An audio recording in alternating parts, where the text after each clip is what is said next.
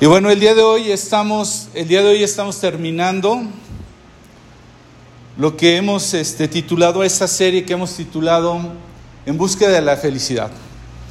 Casi la mayoría de los que recuerdo hemos estado este, navegando a través de las bienaventuranzas, esto que se conoce como el Sermón del Monte o esto que encuentra uno en el Evangelio de Mateo capítulo 5 al 7, la primera parte.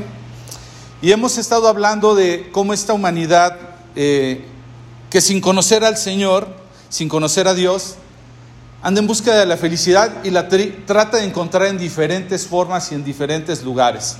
Y muchas veces cuando llega esa forma o ese lugar, se encuentra que finalmente no puede ser tan feliz como creía que lo sería.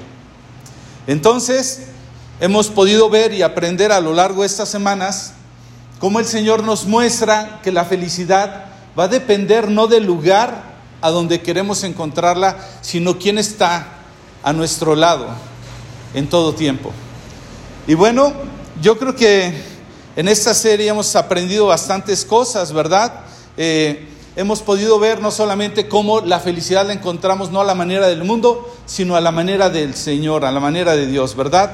Y yo no sé cuántos de ustedes han podido experimentar esos tiempos en donde de pronto estás reunido con gente que busca de Dios, que, sientes que es de bendición a tu vida y de pronto estás conviviendo, estás comiendo. No sé si has podido experimentar casi un poquito de lo que eh, el libro de los Hechos en el capítulo 2 describe de los primeros discípulos, de esa primera iglesia que buscaban reunirse en las casas, que convivían, que compartían oraciones, que perseveraban hablando de la doctrina de los apóstoles, que tal vez oraban, de tal forma que entras en una comunión que de pronto dices, wow, qué rápido se fue el tiempo. ¿Alguien ha experimentado eso? ¿Sí? Que, sientes, wow, o sea, qué bien es estar con esta gente. Yo no sé si lo has experimentado, pero de eso se trata. Es una pequeña probadita de lo que será la eternidad, aunque no lo creas. Imagínate si hay momentos en la tarde que dices, wow, compartimos, ni siquiera se vio quién quiso llevar qué, oye, hace falta esto, yo voy, yo lo compro, yo lo pongo. O sea que dices, me siento muy bien, me siento muy bien con este momento, con esta gente. ¿Sí lo han experimentado? ¿De verdad? ¿Quién, ¿Quién no lo ha experimentado? ¿Quién me dice, híjole, pues yo no sé, invítenme a una de esas reuniones? ¿Quién puede levantar la mano diciendo eso? ¿Nadie? Hay algunos que dijeron que sí, pero hay muchos que no dicen que no. Bueno, vamos a dejar el terreno ahí para los que no quieran decir algo. Pero yo creo que todos hemos experimentado eso, ¿sabes? Hemos podido este, concluir que al seguir a Cristo nos ha llevado momentos de poder disfrutar de personas que buscan de Dios, ¿verdad? Personas que están siendo transformadas como nosotros. Y ahí está una pequeña muestra de lo que será la eternidad. A veces ni siquiera te preocupa mucho el lugar, ¿no? A veces queremos que la felicidad va a estar cuando estemos con gente así, pero disfrutando en un lugar bien relajados, descansando, con una piña colada, no sé. Pero a veces no te importa. A veces, de verdad, yo he pasado tiempos en lugares muy, muy, muy sencillos con este tipo de personas y en otros lugares, wow, recuerdo de verdad un lugar en octubre de, del año pasado, haber estado con esta gente en en medio de un acantilado, eh, en un acantilado que daba la vista al mar. Tengo unas fotos por ahí que de, verlas me conmuevo. De decir, no quisiera que terminara esta tarde. Es más, me falta gente, quisiera ver gente en lugares como estos. De verdad ha sido increíble. Pero ¿qué sucede? Muchos de nosotros lastimosamente a veces anhelamos encontrar, yo no sé algunos de ustedes, cuando yo conocí al Señor, apenas conocí al Señor, se me hacía tarde para que ya fuera la siguiente reunión para verme con gente con la que me reunía. No sé si lo experimentaste. Yo ya decía, ¿por qué no hacen más actividades? Y había casi toda la semana. Yo ya quería que abrieran desde la mañana hasta la noche. Algunos de nosotros ya se nos pasó eso, ya se nos fue ese primer amor, ese enamoramiento quizás eh, bien ganado y otras veces por la dureza de nuestro corazón, a veces por lo que hemos visto en lugares como estos. Pero hemos olvidado, hemos perdido de vista que algunas de estas historias cambian cuando nosotros salimos de esa puerta. Cuando estamos aquí nos saludamos y no nos habíamos visto y nos ponemos al día y se siente muy bien. Pero algunos de nosotros cuando salimos de aquí la historia cambia. Vamos a hogares donde la esposa está saliendo de aquí y se encuentra con un esposo que no quiere ni tiene la mínima intención de estar reunido con ese tipo de gente. Que no quiere seguir el Evangelio. Con un hijo que está peleado con todo lo que tenga que ver con Dios y uno se duele con una esposa que tampoco quiere, que parece que le estamos llevando al mismísimo infierno cuando le decimos, oye, te quiero invitar, ¿por qué no vienes y conoces? No, no, no, yo no quiero ir a esos lugares. Hijos, padres, yo no sé cuál ha sido tu historia, pero ha sido doloroso, doloroso salir y saber que fuera de este lugar muchas veces la historia es completamente diferente somos atacados, somos repudiados, amistades que no nos entienden, vecinos, ay, hasta les da escalofrío decir. Esa gente con su música, ¿no? Y es triste y es doloroso llegar a trabajos donde la etiqueta es tú eres un raro, uno de esos, no lo sé cómo se, te, etiquete, si es que se te etiqueta, en la escuela, por personas que no son salvas todavía, personas que no han conocido al Señor. Y creo que realmente el Señor lo que nos quiere decir hoy tiene que ver con el título que le he dado al mensaje. Porque sabes una cosa, si puedes seguir la, la próxima, Sabdi, por favor. Aquí no aplica el aquí corrió, más vale aquí corrió que aquí murió. Aquí entre nosotros no aplica eso. No podemos decir más vale aquí corrió que aquí murió. Y eso es de lo que trata la última bienaventuranza, porque dice el Señor Jesús, bienaventurados los que padecen persecución. Los que padecen persecución por causa de la justicia, porque de ellos es el reino de los cielos. El día de hoy nos toca la última de las bienaventuranzas, la octava bienaventuranza. Yo creo que vale la pena darle una repasada. Quiero que vayas conmigo, Mateo capítulo 5, versículo del 1 al 8, para retomar un poquito la idea de lo que son estas primeras siete bienaventuranzas. Mateo capítulo 5, yo estoy leyendo ahora una nueva, eh, perdón, una Reina Valera, una, una traducción de la Biblia, y como siempre lo sugiero, toma notas. Este, aprovecho para decirte, grabamos el audio, lo compartimos a través de la plataforma de Spotify en, mediante un link. Entiendo que no debieras de necesitar la aplicación o una cuenta de pago, pero si por algo tú quisieras el audio en un archivo que es más pesadito, bueno, podemos ver la forma de compartírtelo. Y también está la transmisión, estamos este, en una página que se llama Nueva Vida Querétaro Corregidora. Entonces puedes buscar en una página en Facebook esto para ver este y mensajes anteriores. Y la página, perdón, y en el canal de Spotify, el podcast, por quien quiera escuchar este y otros mensajes, está en eh, Nueva Vida Corregidora. Así lo puedes encontrar, creo. O Nueva Vida Querétaro Corregidora. ¿Alguien, ¿alguien lo recuerda? No había corregidora. Bueno, ya estamos todos. Mateo capítulo 5, versículos del 1 al 8. Está diciendo el Señor Jesús, bienaventurados los pobres en espíritu, porque de ellos es el reino de los cielos. Bienaventurados los que lloran, porque ellos recibirán consolación. Bienaventurados los mansos, porque ellos recibirán la tierra por heredad. Bienaventurados los que tienen hambre y sed de justicia, porque ellos serán saciados. Bienaventurados los misericordiosos, porque ellos alcanzarán misericordia. Y yo dije hasta el 9, hasta el 8, perdón. Eh, ah, va a ser hasta el 9. el 8 dice, bienaventurados los de limpio corazón, porque ellos verán a Dios. Y la séptima, bienaventurados los pacificadores, porque ellos serán llamados hijos de Dios. Y ahí están siete, ya las hemos aprendido, ya las tienes en mensajes anteriores.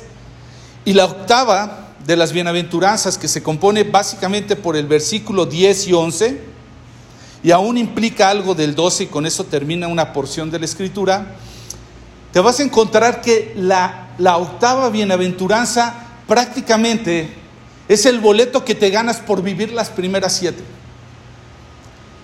Si tú lo analizas, si tú repasas un poquito lo que hemos estado hablando de las primeras siete, te vas a dar cuenta que en la medida en la que tú caminas y vives como un seguidor de Cristo, te vas a ser acreedor inevitablemente de la octava. Es inevitable, no lo buscamos, no nos encanta, no somos buscapleitos, pero esa es una reacción, ese es un resultado. Y vamos a ver esto, ¿sí? Que el que refleje esa vida, esa vida del Señor, está diciendo bienaventurados, lo estado repitiendo, bienaventurado significa verdaderamente feliz, muy dichoso. ¿Cómo te puedes imaginar verdaderamente feliz y muy dichoso? Bueno, en la medida en la que tú caminas de una manera que Dios se agrada contigo, tu corazón empieza a llenarse de felicidad y te deja de preocupar que otros no ven la felicidad como tú la estás viendo. Y te lleva a cada vez ir por más y por más y por más hasta que llegas al punto de la octava bienaventuranza. Y en este punto tenemos, tenemos que ver que ya no hay opción. Que no puedes decir más vale aquí corrió que aquí murió. Sino que dices, ya estoy en esto, me encanta y eso es lo que quiero. Dice el versículo 10 al 12, bienaventurados los que padecen persecución por causa de la justicia, porque de ellos es el reino de los cielos. Bienaventurados sois cuando por mi causa os vituperen y os persigan y digan toda clase de mal contra vosotros, mintiendo. Gozaos y alegraos, porque vuestro galardón es grande en los cielos, porque así persiguieron a los profetas que fueron antes de vosotros. ¿Te das cuenta? Ahí está el resultado. No es algo por lo cual te vas a esforzar. Las primeras cuatro bienaventuranzas básicamente nos hablaban de ese trabajo en nuestro ser, esa transformación que Dios está haciendo en nosotros para poder caminar en las siguientes cuatro. ¿De acuerdo? E, es decir, el que es pobre en espíritu, ¿qué va a suceder con él? Pues va a empezar a sentir misericordia. Entonces, el que llora por su pecado y la condición de su pecado, ¿qué va a pasar? Pues entonces va a buscar ser limpio de corazón para ver a Dios. ¿Qué va a pasar con aquel que va a llorar por su pecado? Pues no se va a quedar con ello. Bueno, la tercera, los que son mansos. ¿Qué va a pasar con los mansos? Pues los que son mansos se vuelven pacificadores. ¿Qué pasa con los que tienen hambre y sed de justicia? Fíjate lo que dice el 10. Estos van a ser perseguidos por esa causa, por causa de la justicia. Entonces, mientras las primeras cuatro bienaventuranzas trabajan con nuestro ser, las siguientes cuatro trabajan con nuestro hacer. ¿Y por qué todo esto, Luis? ¿Por qué todo este pleito? Bueno, lo que sucede es que el mundo ve la felicidad de una manera muy diferente a como la ve Dios en una encuesta, en una prueba que hicieron para tratar de identificar de alguna manera qué tan feliz podía ser la gente. Encontraron muchas, muchas cosas entre, todo esto, ¿sabes? Hicieron muchas preguntas. Y lo que trataron de eh, concluir es definir un perfil que va a determinar a ese tipo de personas, según el mundo, que parece que son verdaderamente felices. Y dentro de los principios que resaltaron y que se pudieron observar de la encuesta, fíjate que hay tres muy interesantes. La gente feliz disfruta de la compañía de otras personas, pero no está dispuesta a sacrificarse por alguien que no sea por sí mismo. ¿Te das cuenta? Cuando ya se trata de, de decidir entre yo y otros, ¿qué crees que elige la gente que cree que encuentra la felicidad? Primero define por su yo. La segunda cosa que se encontró en este tipo de gente es que la gente feliz se rehúsa a participar en algún sentimiento o emoción negativa. Como que no, no, no les gusta. Lo que parezca así se oiga negativo, no. Lo van a rechazar. Yo no me meto. En esas cosas no me meto. Para ser feliz necesito no meterme en esas cosas que son negativas. La tercera cosa o el tercer principio que encontraron es que esa gente, según ellos, que es feliz, tiene un sentido, o perdón, un sentido de mérito en base a lo que ellos pueden lograr, en base a esa autosuficiencia. O sea, su satisfacción va a venir de lo que ellos puedan lograr o alcanzar. Hay una, incluso una teoría, se conoce como la teoría de Maslow, que uno de los niveles más altos en esta teoría dice que debe haber una autorrealización, o sea, un placer de sentir que lo logré, no solo logré, sino además trasciendo en ello. Y lo que podemos concluir, de acuerdo a lo que el mundo dice, es que esa persona que es realmente feliz, es autosuficiente, positiva acerca de sí misma, tiene confianza en su capacidad y no se sacrifica respecto a alguien más. Así son los que creen y se definen como felices. Pero ciertamente no es lo que la palabra de Dios nos describe, ¿sabes? El Señor Jesús en este mensaje está hablando de una persona que es feliz acorde a otra forma. Y eso es lo que Dios ha querido trabajar a lo largo de estas semanas, porque como diría Romanos 12, al principio de su capítulo, la carta a los romanos, que no nos debemos de conformar conforme este mundo. No sé si lo conoces, vamos, vamos rápidamente, Romanos capítulo 12, versículo 1 y 2. Es muy, muy, muy conocido si tú lo quieres tener. Allí el apóstol está haciendo, dice, así que hermanos, os rogamos por las misericordias de Dios que presentéis vuestros cuerpos en sacrificio vivo, santo, agradable a Dios, que es vuestro culto racional. Y dice el 2, no os conforméis a este siglo, sino transformaos por medio de la renovación de vuestro entendimiento, para que comprobéis cuál es la buena voluntad de Dios, agradable y perfecta. Es decir, tenemos que venir a una renovación de nuestra manera de pensar, si no, no vamos a encontrar este sentido en, el, en la definición de felicidad que tiene Dios. ¿De acuerdo? No vamos a encontrar que esa es una buena voluntad agradable y perfecta. Entonces, lo que encontramos que Él estuvo trabajando en nosotros a lo largo de estos mensajes es que no es autosuficiente aquel que es feliz, sino se acobarda de alguna manera reconociendo que no tiene recursos en sí mismo que no puede solo, que necesita de Dios, es pobre en espíritu. Y eso lo lleva a ser, a, ser manso en lugar de orgulloso. Es una persona que dice, sí, sí, Señor, yo sé que tú tienes lo mejor para mi vida, lo que sea tu voluntad, no la mía. Entonces dice el Señor Jesús que una persona verdaderamente feliz no puede ser positiva acerca de sí mismo, sino que está llorando por su pecaminosa vida de vivir que lo separa de Dios. No solamente que lo separó algún tiempo, sino que cada que vuelve al pecado lo aleja de Dios. Y le duele. Al punto que llega a ser una declaración como la que diría eh, eh, Pablo en, eh, en la carta a los romanos. Miserable de mí, ¿quién me librará de este cuerpo de muerte? Se empieza a doler porque sabe que cuando empieza a meter su yo en el asunto, empieza a dejar a un lado a Dios. Entonces, el Señor Jesús dijo que una persona verdaderamente feliz no tiene confianza en su propia capacidad, sino que está consciente de esa incapacidad y entonces responde con mansedumbre. ¿Cuál es el siguiente paso? Voy a esperar. Aprende el estar quietos y sabed que yo soy Dios. Aprende, mis caminos no son tus caminos, mis pensamientos no son tus pensamientos y se detiene y empieza a tener temor porque la ha regado una y otra y otra vez cuando ha caminado sin Dios.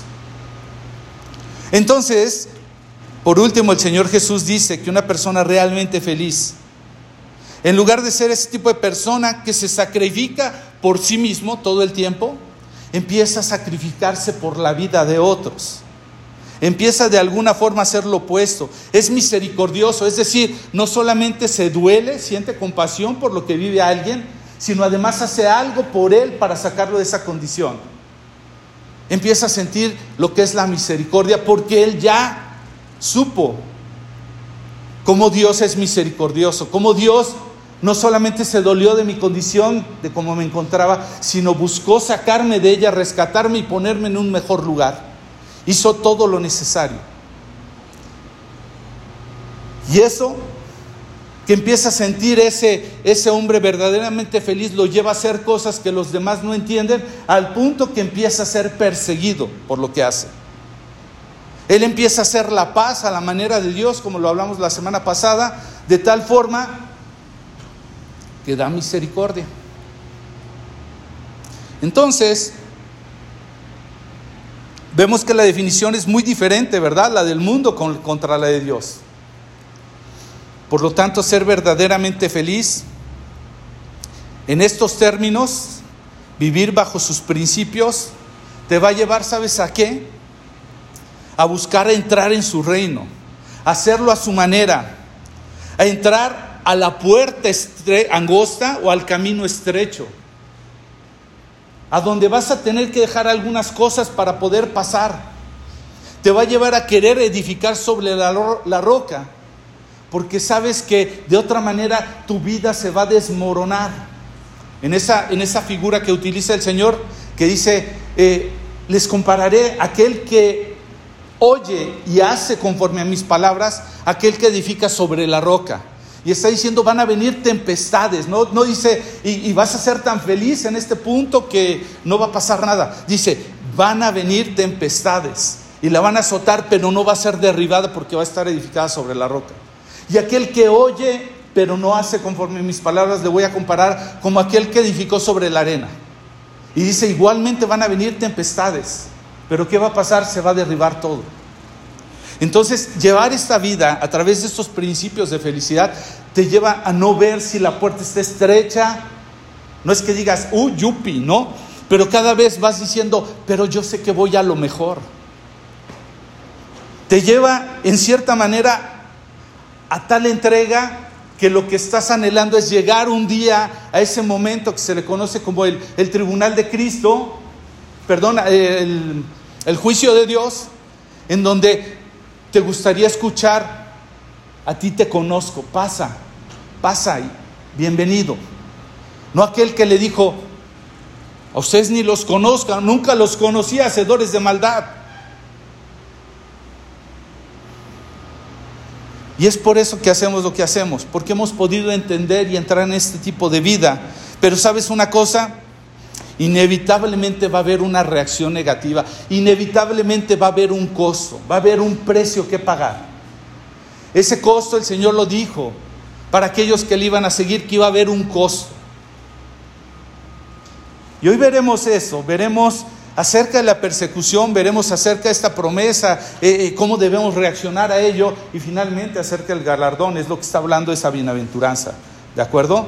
Entonces, ¿qué podemos ver? Versículos 10 y 11 nos está hablando primeramente, bienaventurados los que padecen persecución. ¿Sí? Hay una persecución por causa de la justicia, porque ellos de ellos es el reino de los cielos. Ahí hay una afirmación muy general. Aquellos que por causa de la justicia, pero en el versículo 11 se empieza a centrar de manera más personalizada y dice, bienaventurados cuando sois, o sea, ¿quién es tú? Cuando tú, cuando tú, cuando tú, cuando yo. Por su causa nos vituperan y nos persiguen y digan toda clase de mal contra nosotros. Parece que es una misma bienaventuranza porque inicia de manera general, pero después se va de manera muy personal. Y es doblemente bendecido el que es perseguido. Entonces, cuando hablamos de una persecución, ¿quiénes son los perseguidos? Pues los que han decidido vivir esta vida de bienaventuranza. Los que han decidido decir, esto es lo que me causa felicidad. Esto es lo que me llena de gozo, saber que estoy haciendo la voluntad de Dios no la del mundo, no la de otros. Aquellos que llegan a conocer a Dios mediante Jesucristo y entonces se vuelven gente del reino. Y entonces aquel que vive a través de un reinado del cual recibe cuidado, protección, dice, yo me caso con esta causa. Yo sí quiero vivir para esta causa. ¿Sí? Pablo estaría diciendo, para mí el vivir el Cristo y el morir es ganancia. ¿Por qué? Porque yo no soy de este mundo. Entonces el que vive la vida en términos de Dios, pues es algo que tiene que esperar. No nos sorprendamos, lo está diciendo el Señor. Eso va a venir como resultado. Vas a ser perseguido. Eso no significa que vamos a provocar. Lo que la escritura no está diciendo es que nosotros vamos a salir a buscar pleito, sino que al vivir así vamos a empezar a ser afectados por la persecución que vamos a tener. No es como aquellos que muchas veces he escuchado que hacen cosas queriendo provocar en otros lo que Dios no ha provocado y lo único que hacen es molestarlos, pero su manera de vivir no refleja a Cristo. Y dicen, se están enojando, el diablo se está enojando y ponen una música tan estruendosa, así, perdón, ya no sé, yo hablo hasta con faltas de ortografía, con mucho estruendo, que dice la gente que son vecinos, dice, híjole, pues se dicen hijos de Dios, pero parecen hijos del diablo. Pero ellos se sienten tan orgullosos, es que estoy haciendo enojar al infierno pero su vida no refleja la vida de estas bienaventuranzas. Se sienten perseguidos por lo que están molestando a las personas, pero no a través de su testimonio de, vivir las bienaventuranzas. Entonces, esto va a ser una reacción, no es el fin, no venimos nosotros a eso, esa es la respuesta que viene por ser como somos. Filipenses capítulo 1, versículo 29 está diciendo, porque a vosotros os es concedido a causa de Cristo, no solo que creáis en Él, sino que también padezcáis por Él. Ahí está, anticipado, no es sorpresa. Primera de Tesalonicenses 3:3 dice, a fin de que nadie se inquiete por estas tribulaciones, porque vosotros mismos sabéis que para esto estamos puestos. Hemos sido puestos para este tipo de tribulaciones. ¿Qué podemos esperar de un mundo caído? Lo hablamos la semana pasada. Que nos regale paz. Está roto, no se puede ni organizar él solo, no se quiere sujetar a la justicia de Dios, con la cual Dios puede traer el equilibrio. Dice segunda de Timoteo 3:12, y también todos los que quieren vivir piadosamente en Cristo Jesús padecerán persecución. ¿Te das cuenta? Esto debemos de esperarlo. No es anormal. Si estás viviendo ciertas cosas, no esperes algo diferente. Hemos sido llamados a esto y pues así pasa en un mundo impío, en un mundo enojado, peleado con, como te lo dije, con Dios, consigo mismo, con los demás, con su creación. No podemos esperar algo diferente. Es un mundo lleno de pecado. Y cuando el cristiano confronta esto por medio de la justicia de Dios, ¿qué sucede? Reacciona. Reacciona. ¿De acuerdo? Entonces, tú y yo tratamos de traer misericordia, de purificar corazones y traerles conocimiento de su pecado, hacer la paz a través del único pacificador, que es Jesucristo. Y si somos valientes, y confrontamos así como Dios quiere que seamos, pues ¿qué va a pasar? Va a haber una reacción. ¿De acuerdo? Entonces, aquí viene un, ¿y cómo vamos a ser perseguidos, Luis?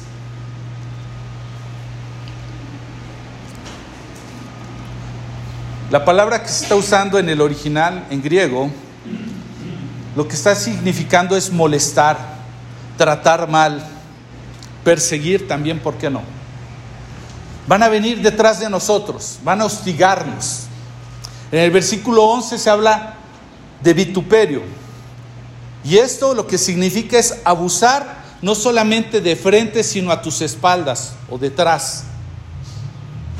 Decir cualquier clase de mal contra ti, ya sea en tu presencia o a tus espaldas. Y dime, ¿qué puede ser peor? Que a lo mejor te persiga alguien o, te, o hable mal de ti una persona que apenas si te conoce, o que venga de alguien cercano incluso a quien amas. Cuando viene de alguien lejano, pues así como viene se va, ¿eh? No creas que a veces sí te pega un poco, pero de repente dices, mira, tampoco es algo que me voy a llevar el resto de mi vida, pero ¿qué tal cuando viene de alguien cercano que amas? Tu esposo, tu esposa, tu hijo, tu padre, tu madre. cala, duele, no lo puedes superar. Por años caminé, te comentaba, con el corazón de mi mamá de algunas cosas que no entendía y no le parecían. Y yo decía, pero ¿cómo me está viendo mejor? ¿Cómo puede pensar que donde estoy está, está mal? Y peor aún, que no quiere ir conmigo. Primera de Pedro 2.12 nos da una instrucción bien clara el Señor en la palabra. Es uno de mis versículos favoritos que me llena de esperanza y me, me centra continuamente. dice Primera de Pedro 2.12, manteniendo buena vuestra manera de vivir entre los gentiles. Hay que mantener buena nuestra manera de vivir delante de los que no creen para que en lo que murmuran de vosotros como malhechores, es decir, nos van a vituperar, van a hablar mal detrás de nosotros, van a decir que lo que hacemos es malo, es loco, es fanático, es retrógrada, es, eh, ya no aplica. ¿Sí?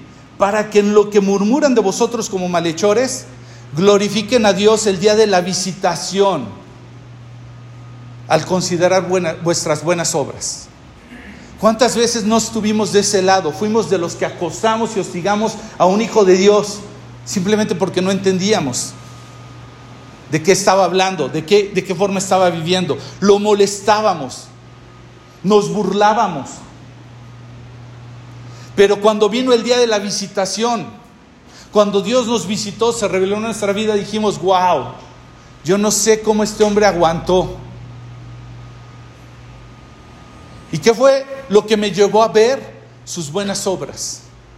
Aguantando, aguantando. En vez de salir corriendo y decir, más vale aquí corrió que aquí murió, aguantó, aguantó, aguantó la presión, porque conocía cuál era su causa.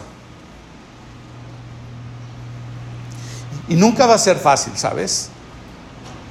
Para la gente que se compromete con esto, nunca, nunca va a ser fácil. Si en alguna forma para ti o para mí esto es fácil, o una de dos. O todavía no hemos entregado nuestra vida a Cristo, no hemos dicho, tal vez hemos declarado que Jesús es nuestro Señor, pero no lo hemos vivido. Decir tú eres mi Señor significa me someto a tus órdenes y a tu voluntad, a lo que tú quieres de mí. Ya no me pertenece mi vida, quiero hacer tu vida, lo que a ti te agrada. Si tú no estás sufriendo persecución, tal vez Todavía no has entregado tu vida a Cristo, no lo has declarado como tu Señor. Todavía tal vez no te has salvado aún de la condición.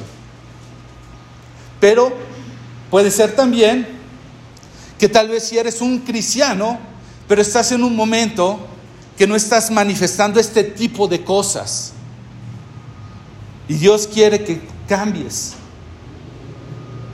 1 Corintios 4:9 dice, porque según pienso, Dios nos ha exhibido a nosotros los apóstoles como postreros, como sentenciados a muerte, pues hemos, entre, eh, eh, perdón, hemos llegado a ser espectáculo del mundo a los ángeles y a los hombres. ¿Y qué es lo que está diciendo Pablo en este pasaje? Pudiera ir un poquito al contexto, pero es bien profundo, no lo vas a encontrar aún tratando de leer el pasaje. Lo cierto es que lo que Pablo se está refiriendo en 1 Corintios 4.9 está, está diciendo nos exhibió como a postreros, como a sentenciados de muerte. En una forma, lo que estamos viviendo es que, ¿sabes? En la época del Señor Jesús, los romanos lo que hacían es que después de que llegaban de batalla, llegaban de conquistar, hacían un gran desfile y pasaban con todo, todo su ejército y su artillería y hasta el último traían el botín. ¿Y sabes cuál era el botín? No era la riqueza, eran los conquistados. Los traían para avergonzarlos y humillarlos al final, para burlarse de ellos todavía y decir, miren, eso es lo que ganamos, a ellos les ganamos. Querían demostrar su poderío, su triunfo, mostrando a esa gente que estaba condenada a morir, porque ¿sabes cuál era su destino después de eso? Se les ocurrió divertirse y echarlos a los leones para que, ver cómo como trataban de sobrevivir. Y así era la muerte de aquellos que eran conquistados. Es lo que está diciendo Pablo. ¿Sí? Puestos a morir, sentenciados. Esto regularmente es una palabra que más bien la vamos a atribuir o asociar a gente que ha hecho cosas verdaderamente malas. merece la muerte, merece una sentencia de muerte. ¿Cómo no lo matan a ese desgraciado? Dicen por ahí, ¿no? La justicia del hombre viene enojada, ¿no? Y lo cierto es que ese término que Pablo está diciendo es como si dijera, saben, a nosotros los apóstoles estamos condenados, somos traídos al final como esos cautivos, tal vez como espectáculo a ese mundo, se van a burlar de nosotros y nos van a matar como a criminales. Así es como nos ve el mundo. Y más adelante en el mismo pasaje, versículo 10 dice, nosotros somos insensatos por amor de Cristo. ¿Cómo es una persona insensata? ¿Alguien sabe? ¿Quién puede googlear rápidamente para ilustrarnos a todos qué es una persona insensata? Pero lo que está diciendo es, nosotros somos insensatos, o sea, no ha parecido locura, ¿no recuerdas un momento de locura en alguien que de repente escucha y dices, ay, como que no tiene sentido lo que estás haciendo, Luis? Como que, ¿por qué dejaste? hoy uno de mis hermanos dijo, una de las cosas que he puesto delante de Dios es decir, cuando pido un trabajo y me piden que trabaje el domingo, es decir, ¿sabes qué? Para mí es prioridad Dios. Y a veces gente ha dejado pasar muy buenos eh, eh, contratos o muy buenas eh, oportunidades de empleo. ¿Por qué? Porque sencillamente es locura para los demás. ¿Por qué lo estás haciendo? Ahí tenías la gran oportunidad, Luis. Somos insensatos. ¿Alguien encontró la definición?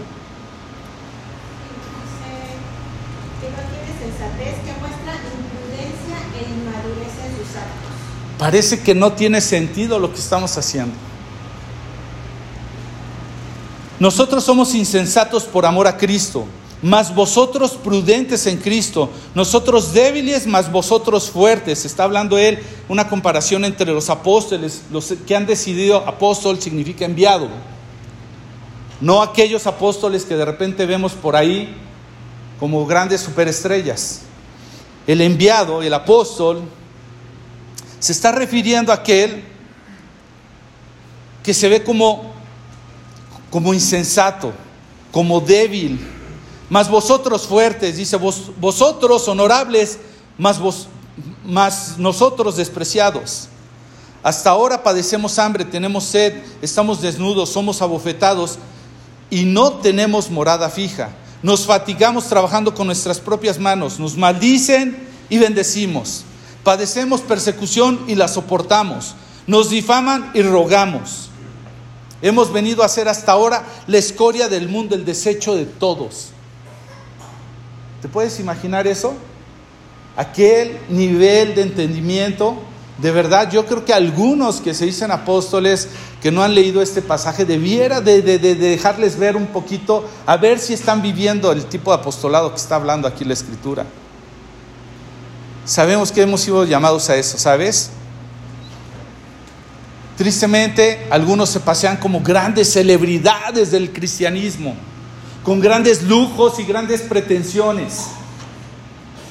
Y se paran delante de nosotros diciendo, es que no somos cola, somos cabeza. Es que no tenemos que mendigar nada, somos hijos del rey. Pero no están dispuestos a padecer como diría la carta a los hebreos, creo que el capítulo 12, y si no mal recuerdo el versículo 4, ni siquiera hemos derramado una sola gota por nuestro pecado, una gota de sangre. Pero desde lujosos lugares, diciéndonos como grandes estrellas de repente, que debemos de aspirar a lo mejor en este mundo. Porque eso de ser perseguido es porque seguramente estás pecando, porque seguramente no tienes fe, no estás creyendo en Dios. Es, ridículo. Esos grandes superestrellas musicales cristianas. Pleitesía de repente. Yo recuerdo a mi esposa regresar de un lugar, de un concierto en donde llegó más mayugada. ¿Por qué? Porque estaban queriendo ver a la superestrella que se había eh, parado ese día. Tal vez no era error del hermano que estaba cantando, pero muchos corazones rendidos a alguien que nos debiera de guiar a la presencia de Dios para adorarlo. Entonces, ¿cómo reaccionamos a eso? Pues aquí está diciendo, ¿cómo reaccionaron? Y se nos maldice y ¿qué hacemos? Bendecimos, padecemos persecución y la soportamos. Nos difaman y ¿qué hacemos? Rogamos. ¿Te acuerdas del pasaje de Esteban casi emulando al, al Señor Jesús? Estaba siendo apedrado por la gente y lo único que hizo fue levantar su mirada y decir, Padre, perdónalos, perdónalos porque no saben lo que hacen. En verdad que muchos de nosotros no tenemos una idea clara de lo que es padecer, pero somos invitados a eso, a bendecir, a padecer persecución, a soportarla y a rogar por aquellos que lo hacen. Recuerdo y rápidamente, el testimonio es más largo, cuando recién empecé a caminar con el Señor, el Señor me llevó a empezar a plantar en un lugar que se llama Castillo, Guanajuato. Es una pequeña comunidad, hoy día ya más grande. Eh, testimonio muy rápido, no había cristianos. Yo iba porque un hermano que fue capataz de un rancho muy cercano, con muchos empleados de esta comunidad, él había sido capataz muy despiadado con ellos. Cuando el Señor lo alcanza, él dice, yo tengo que ir a alcanzar esa comunidad. Y entonces tiene un ardor por ir por esa gente. Yo lo conozco, me agarra así muy taruguito, muy nuevecito y me dice, vente, necesito a alguien que predique la palabra y yo no sé qué bobada se debe haber dicho en ese entonces, si todavía de repente se me escapa alguna, puedes imaginarlo. Entonces voy a Castillo con él, llevamos a uno de sus hermanos que además era hermano de padres, uno tocaba la guitarra, yo predicaba un mensaje y él iba y alcanzaba a la gente. Y un día se nos ocurre la brillante idea, así en nuestra carne, decir, vamos a llevar un grupo cristiano y vamos a hacer un concierto aquí en la explanada enfrente de la iglesia y siempre tiene una cancha, una explanada. Y entonces trajimos a los hermanos López, un grupo cristiano que tocaba norteñas. Y dijimos, es lo que le gusta a esta gente. Y entonces vinieron los hermanos López, montamos un escenario, tocaron y nadie se acercaba y de repente la gente empezó a, rodear como que la cancha y por ahí una bolita medio se armó. Bueno, al cabo de un ratito ya nos estaban lanzando piedras al escenario. No creas que salí eh, apedreadísimo, ni mucho menos, no creas que realmente era, espantarnos, ni siquiera te puedo decir como, como mártir, no tengo ni la menor idea de lo que te diría. Lo que sí es que tuve mucho miedo de decir, híjole, esto es real, o sea, hay resistencia, hay oposición a esto. Entonces nos está diciendo la escritura que tenemos que ser, sí, soportarlo, pero tendremos que ser prudentes como serpientes, pero con, con, esa, con esa característica que menciona acerca de las palomas. Pero esto es algo que vamos a esperar. Hasta ahora Vamos a ser vistos como la escoria del mundo, como la suciedad, como lo que el mundo le estorba, ¿sí? Y lo que significa y lo que podemos ver ahí, pues está de más, significa algo muy desagradable, ¿de acuerdo? Pero imagínate a qué grado de importancia lo entendían los apóstoles, que por lo que se sabe, 11 de los 12 murieron en condiciones verdaderamente muy terribles, como mártires. No como algunos con sus grandes mansiones que andan por ahí y que mueren en santa paz. No, verdaderamente entregando su vida. Y me da mucha pena decir esto, pero no lo puedo decir tan abiertamente. Pero hay gente que te sorprendería que verdaderamente hoy día está viviendo una persecución, no como la tuya y la mía no como me miraron feo. Sabes, allá en, Castillo, Guanajuato, la primera persona que estábamos alcanzando tenía temor porque él tenía una tienda, la única en el poblado. Sabes que la gente prefirió caminar no sé cuántos kilómetros antes que seguirle comprando ya a ese hombre que se había vuelto de los aleluyas, de los separados, de los que, eh, hermanos separados, les dicen, eh, protestantes. La gente quería ir a otro poblado a comprarle antes que comprarle a ese seguidor hijo de, Dios, ese que quería ser como Jesús. Pero hay gente que está sufriendo mucho más que esto. Verdaderamente le está costando la vida. Se tiene que ocultar, tiene que correr de un lugar a otro. Pero ha decidido entregar su vida para que otros le conozcan. ¿Y qué es lo que ha pasado con el tipo de cristianismo que tenemos hoy? ¿Podemos decir verdaderamente que los cristianos en medio de esta sociedad nos están viendo como esa escoria, ese desecho en el mundo? ¿Verdaderamente nos sentimos los apestados? A veces vivimos en dos mundos, a veces venimos vestidos de una forma para venir aquí y saliendo vestimos de otra forma para vivir acá. A veces hablamos de una forma aquí y de otra forma afuera. ¿Por qué? Porque es que eso incomoda, ¿verdad? Es que se vayan a enojar. ¿Qué es lo que pasa con el cristianismo últimamente? Estamos tratando de llevar la fiesta en paz, esa es la verdad. No queremos padecer en ninguna manera. Pero Pablo no dijo, miren, yo soy una persona importante, no lo dijo en Filipenses así, graduado de la Universidad de Gamaliel, me codeo con los más importantes. Tampoco dijo, vengo de buena familia. No dijo, es más, de sangre, de pura sangre, de la mejor. No, no dijo eso. Lo dice en Filipenses, lo doy por basura a causa de Cristo, pero ve más allá. Segunda de Corintios, ni siquiera dijo, pues ya visité el tercer cielo, ¿qué les puedo decir ustedes que andan por aquí arrastrándose en la tierra? Segunda de Corintios 11 del 23 al 27 dice, ¿son ministros de Cristo? Como si, como si estuviera loco hablo. Yo más. En trabajos más abundantemente, en azotes sin número, en cárceles más, en peligros de muerte muchas veces. De los judíos cinco veces, cinco veces he recibido 40 azotes menos uno. Tres veces he sido azotado con vara, una vez apedreado, tres veces he padecido naufragio, una noche y un día he estado como náufrago en alta mar, en caminos muchas veces, en peligros de ríos, peligros de ladrones, peligros de los de mi nación, peligros de los gentiles, peligros de la ciudad, peligros en el desierto, peligros en el mar, peligros entre falsos hermanos, en trabajo y fatiga, en muchos desvelos, en hambre y sed, y en muchos ayunos, en frío y desnudez. Ese es el currículum de Pablo. Se parece mucho, ¿verdad?, a los grandes apóstoles de hoy día, ¿verdad? Perdóname el sarcasmo. Pero de verdad es increíble. Los grandes siervos de Dios que se paran aquí al frente. Hoy tuvimos la oportunidad de tener un tiempo para aprender qué dice la gente que es la iglesia, porque a veces eso es lo que ve pero no ve a gente dispuesta a morir por la felicidad suya y la del otro.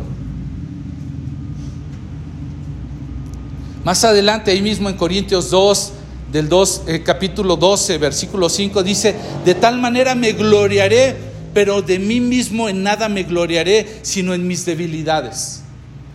Y más adelante, una frase muy conocida, ¿Por qué? Porque se le habla de un aguijón, una situación que tenía Pablo, que le ha rogado a Dios que se la quite y no se la quite nada más para que no se le, suma, se le suba un poquito los humos a Pablo. Pero está diciendo más adelante en el 12, del versículo 9 al 10, ya me ha dicho, bástate en mi gracia porque mi poder se perfecciona en la debilidad.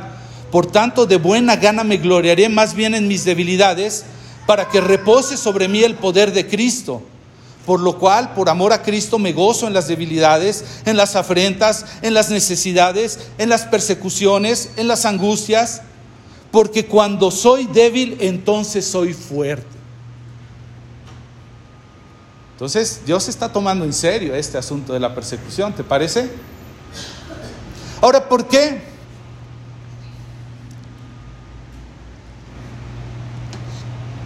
¿Por qué nos van a hacer esto? Ya lo hablamos un poquito la semana pasada. Y voy a ir cerrando. ¿Por qué nos van a hacer esto si, si los cristianos somos tan buena onda, tan amables? Siempre estamos preocupados por los demás. ¿Por qué? ¿Por qué creen? ¿Por qué el mundo hace esto? La respuesta es simple, por una causa. Dice, por mi causa. Por eso, en el 11, perdón, no está ahí. Dice, por mi causa te van a perseguir. ¿Y cuál es la causa de Cristo? Básicamente hay dos cosas. Una, que es en Cristo, y dos, que es con su justicia. La gente no quiere nada con Cristo, ni mucho menos con su justicia. Cuando tú vienes y entregas tu vida a Cristo y te sometes, dices, yo quiero ser de Cristo, te entregas a Él y te sometes a su justicia. Y la gente no le gusta eso.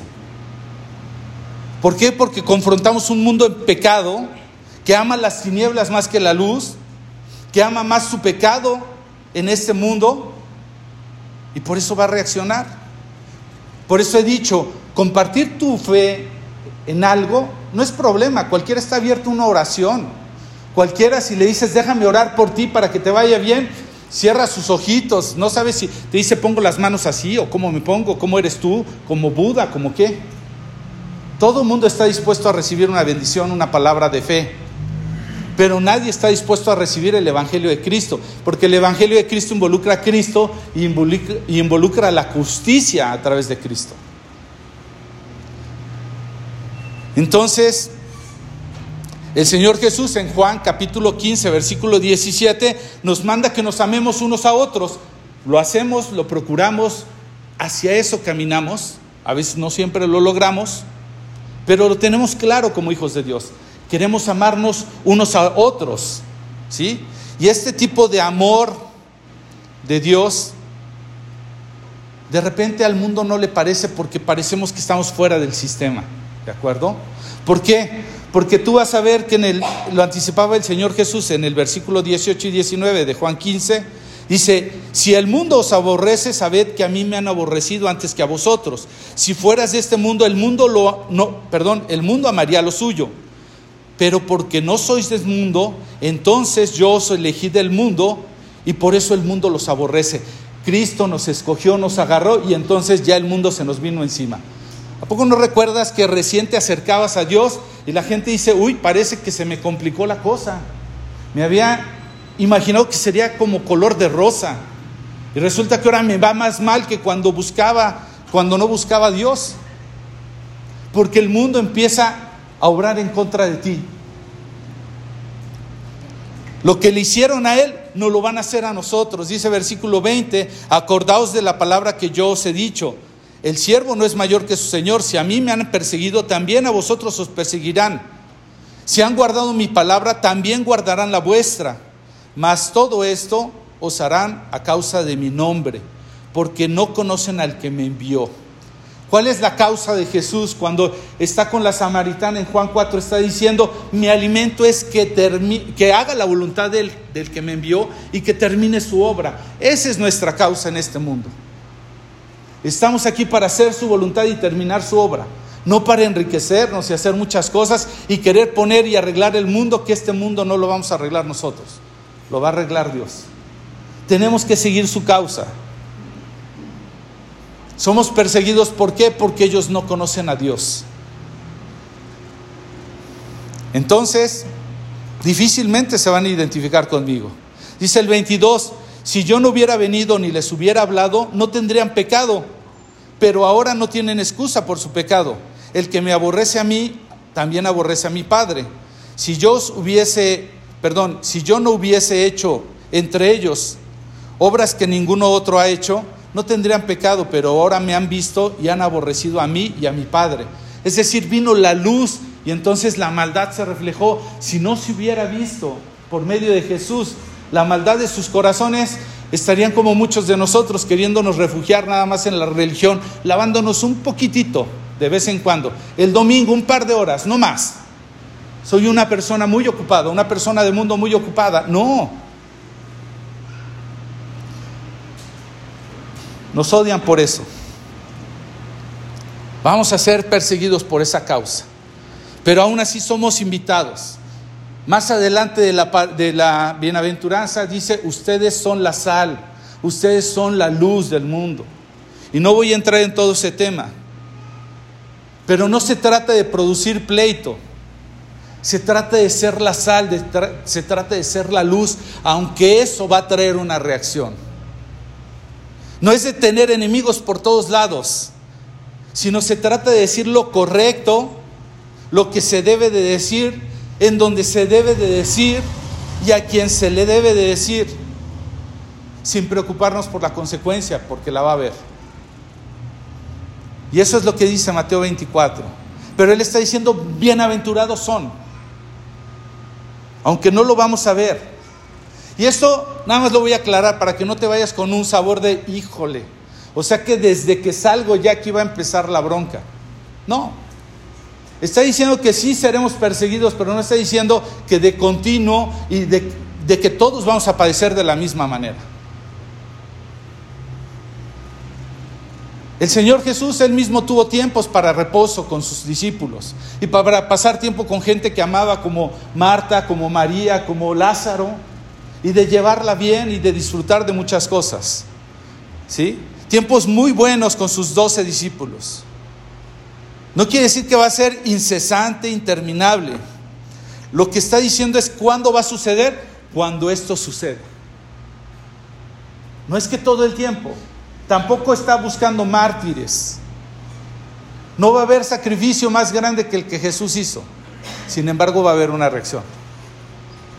Entonces, esta bienaventuranza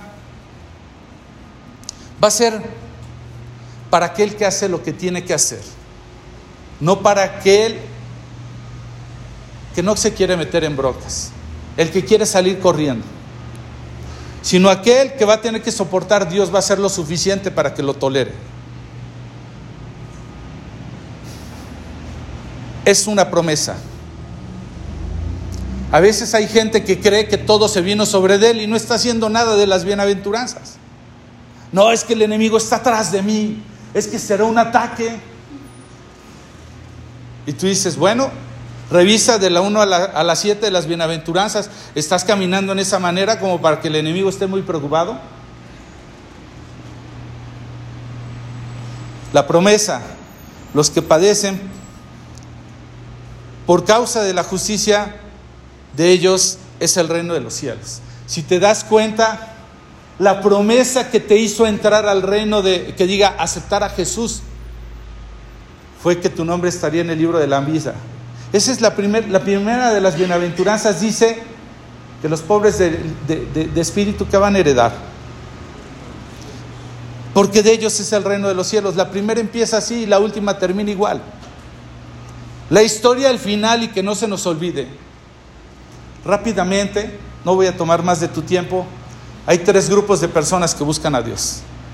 Las multitudes representadas en esos cuatro mil y cinco mil que venían y el Señor en un momento se voltea a sus corazones y les habla y les dice, la verdad ustedes me siguen porque les di de comer. Confronta sus corazones porque, porque muchos venimos por necesidad. Pero ese no es el fin ni por el que murió Cristo.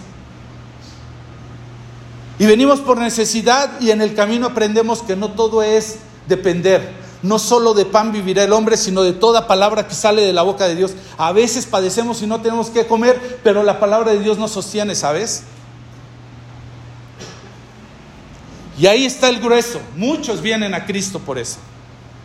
Por lo que necesitan. Y dame, y dame, y dame.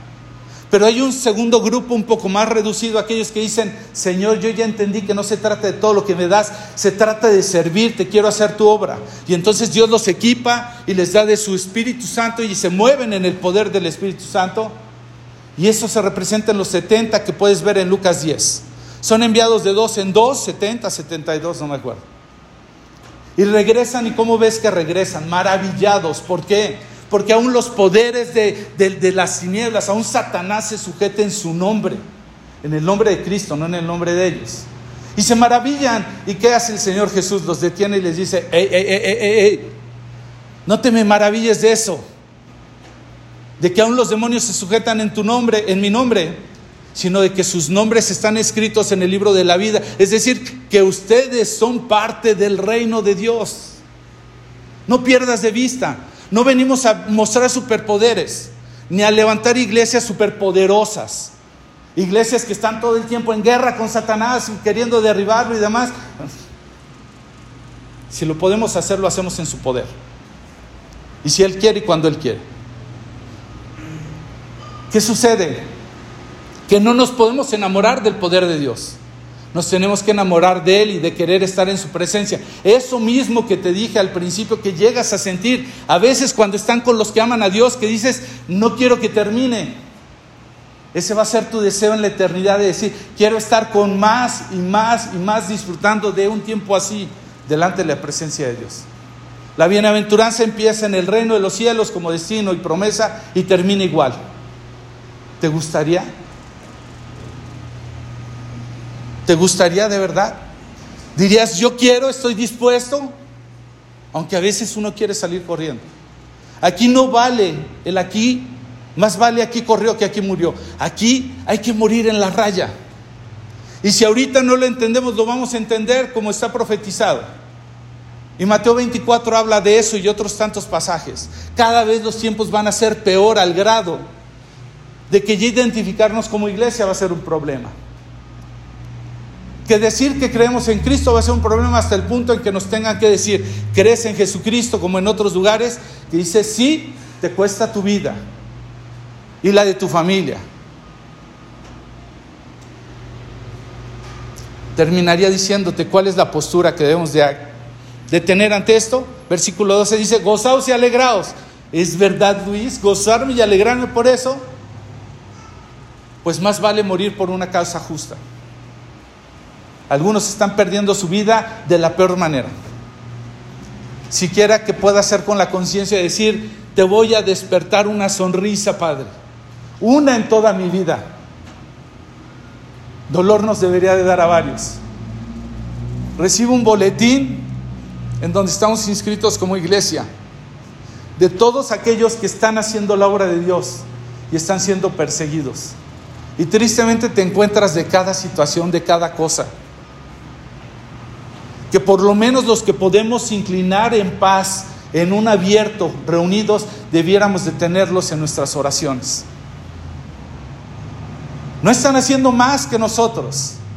Cada quien sabe, Dios sabe por qué los ha puesto en ello.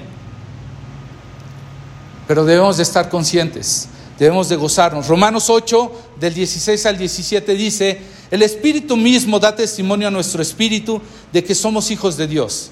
Y si también hijos, también herederos, herederos de Dios como herederos de Cristo.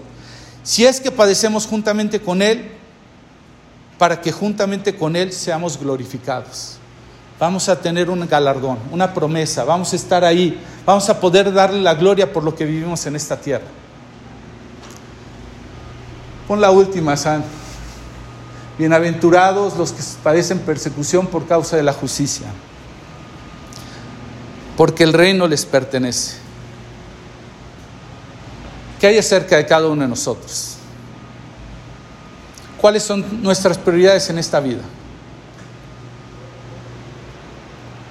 ¿Esas prioridades están reflejando posición? ¿O mejor estamos eh, llevando la fiesta en paz?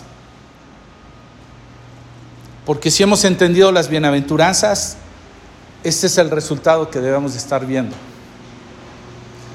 No son los ricos, no son los orgullosos, no son los autosuficientes, no son los contenciosos, los favoritos de reyes de este mundo, los que van a entrar en el reino de Dios.